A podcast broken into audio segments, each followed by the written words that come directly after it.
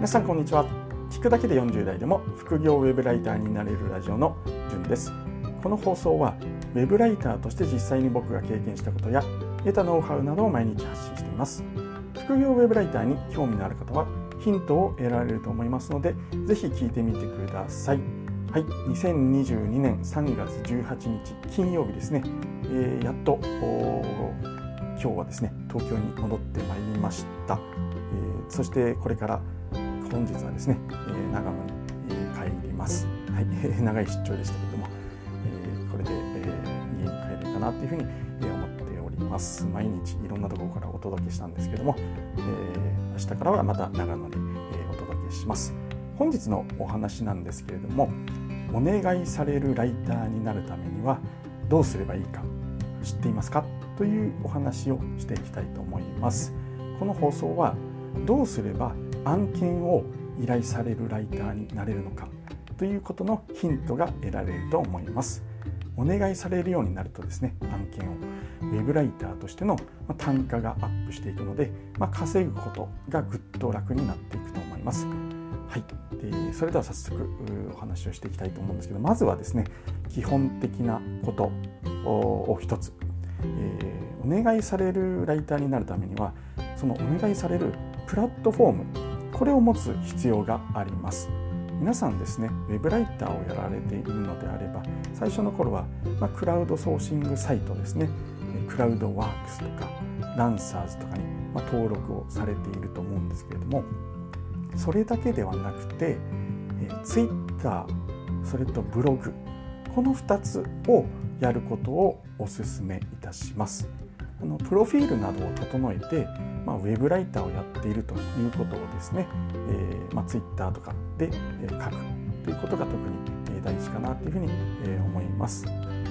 い、でこの、まあ、Twitter 皆さんやっている人多いと思うんですけれどもできればその Twitter はですね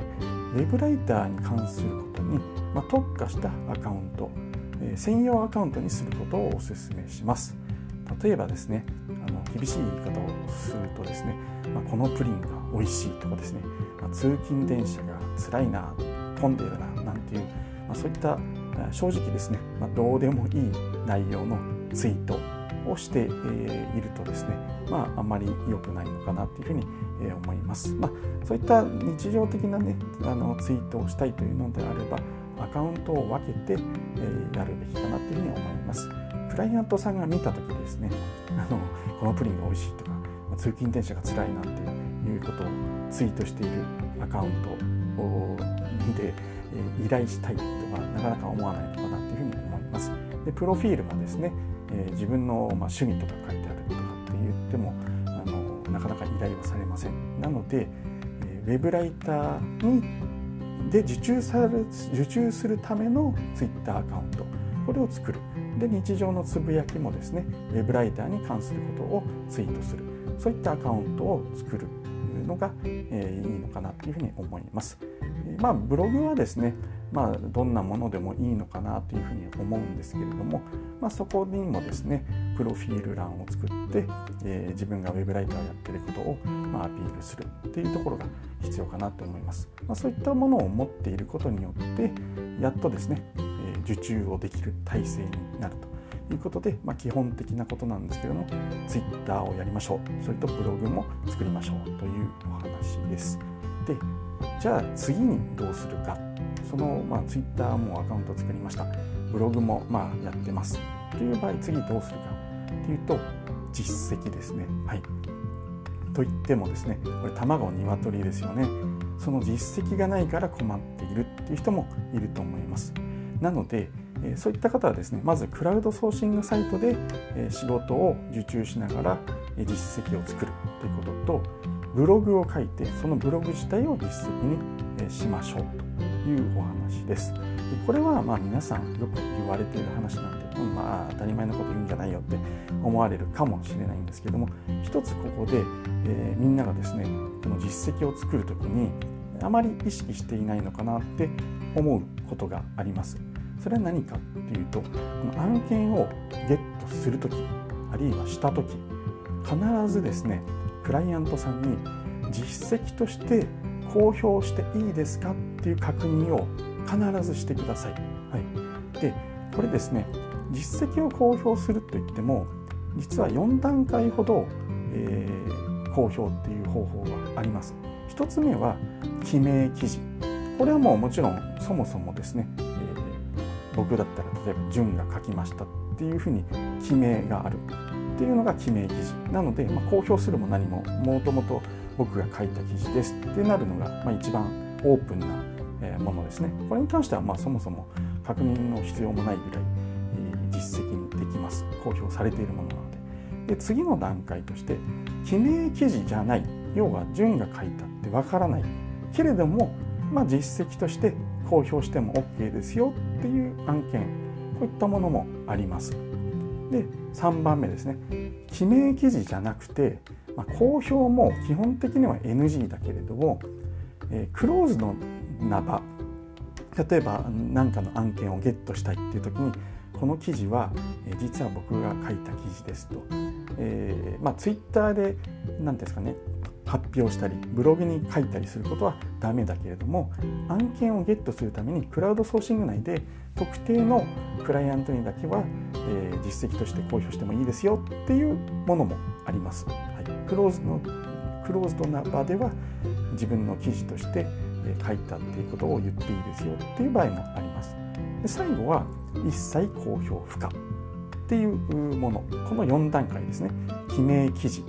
記名記事じゃないけど公表して OK で記名記事じゃなくて公表も NG だけれども、まあ、クローズの場でなら言ってもいいですよ。っていうもの。そして一切公開不可この4種類がありますので、えー、まあ、案件をゲットする時した時必ずどの自分がこれから書く記事っていうのはどのレベルなのか、発表していいのか実績としていいのかということを必ず確認してください。はい、これをしないとですねいつまでたっても、ま公表できる実績の記事が手に入りません。はい、なので必ずやってください。でこれでですね、えー、実績ができてきた、えー、でその中で公表してもいいというものが増えてきたってなったら次にすることはポートフォリオを作るということですね。これは、え、ブログで作るといいと思います。ポートフォリオがわ、まあ、からないという方はですね、え僕のポートフォリオを参考に URL を概要欄に貼っておきますので、えー、見てみてください。あポートフォリオってこういうことなんだっていうことがわかると思います。あとですね、